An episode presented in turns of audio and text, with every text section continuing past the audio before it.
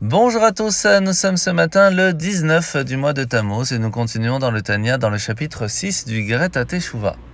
La Nourazaken nous a expliqué hier que lorsqu'une personne fait une action, un acte, cela peut être positif ou négatif. Lorsque l'on fait quelque chose de bien, de spirituel, donner un but à notre vie qui est plus grand que simplement manger et dormir, eh bien, cela va nous rapprocher de Dieu, cela va nous connecter à lui et va nous permettre en même temps de recevoir la source de vie. Si par contre nous faisons des choses qui seraient négatives, cela pourrait nous couper de notre source de vie, de Dieu, et malheureusement à un certain moment perdre complètement cette connexion et donc ne plus pouvoir vivre dans ce monde. C'est pour cela qu'au temps du temple où nous nous recevions toute la force de notre vie seulement du côté spirituel, si une personne avait coupé ce lien, il ne pouvait plus vivre dans ce monde. Dans notre génération, après la destruction du temple, nous pouvons aussi recevoir une source de vie qui est plutôt de la survie. Et nous pouvons alors continuer de, continuer de vivre dans ce monde, même après avoir fauté gravement. Que se passe-t-il véritablement lorsque nous agissons? Nous sommes attachés à Dieu à travers une corde. Cette corde, lorsque nous tirons en bas, nous tirons en même temps le haut. Et c'est pour cela que le lien qui nous attache à lui, ce hé de Yud Kevavke, qui est la source de vie de notre âme, va être attiré avec nous dans les endroits et dans les actes que nous allons faire. Lorsque nous allons faire Teshuvah, nous allons sortir de ces, endroits, arrêter de faire ces actes qui sont contraires à la volonté de Dieu. Nous allons pouvoir remettre le Hé à sa place et donc nous reconnecter à lui. Mais ce qu'il faut ne pas oublier, c'est que nous attirons Dieu dans tous les endroits où nous allons, dans tous les actes, les paroles et les pensées que nous avons. Il faut donc faire attention à ne pas faire de la peine à notre Créateur. Mitzvot de ce matin, c'est mitzvah négative numéro 35.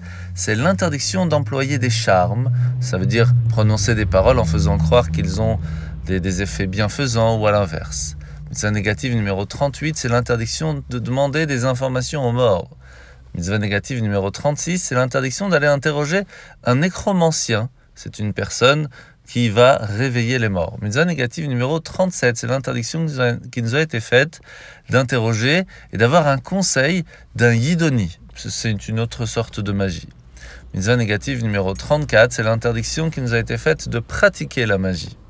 Mitzvah négative numéro 43, c'est l'interdiction de raser les péotes. Ce sont les tempes, comme il est marqué, ne taillez pas en rond les extrémités de votre chevelure. Mitzvah négative numéro 44, c'est l'interdiction qui nous a été faite de nous raser la barbe. se compose de cinq parties, la mâchoire supérieure droite et gauche, la mâchoire inférieure droite et gauche, ainsi que le menton. Mitzvah négative numéro 40, c'est l'interdiction qui nous a été faite aux hommes de revêtir des habits féminins. Mitzvah négative numéro 39, à l'inverse, c'est l'interdiction qui a été faite aux femmes de s'habiller avec des habits d'homme. Mitzvah négative numéro 41, c'est l'interdiction qui nous a été faite d'imprimer sur notre corps une marque quelconque, quelle que soit la couleur, parce que c'est la manière des idolâtres d'avoir des tatouages. Et mitzvah négative numéro 45, c'est l'interdiction qui nous a été faite de nous taillader le corps comme le font les idolâtres. Mitzvah négative numéro 171, 171, c'est l'interdiction qui nous a été faite de tondre les cheveux de la tête complètement en l'honneur d'un mort comme le font les idiots.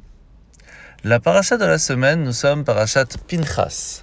Après le recensement qu'Hachem a fait faire par Moshe, il commence à faire le partage de la terre d'Israël parmi les tribus. Et là, nous allons voir que le pays d'Israël va être partagé de trois façons. La première, en fonction de la population. Si la tribu est plus nombreuse, il faut un plus grand terrain.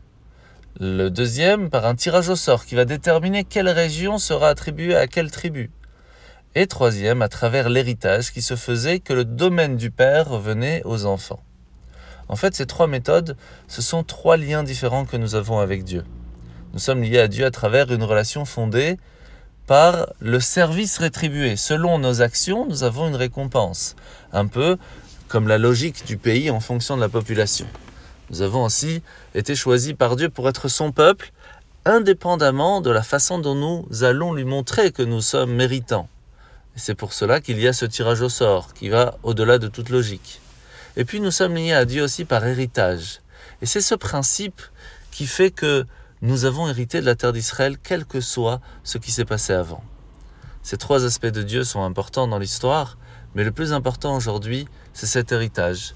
Et plus nous allons travailler là-dessus, nous allons nous rappeler que nous avons hérité d'être juifs et que nous devons en être fiers et faire tout ce qu'il faut pour mériter cette place.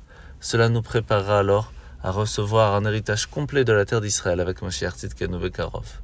Bonne journée à tous et à demain.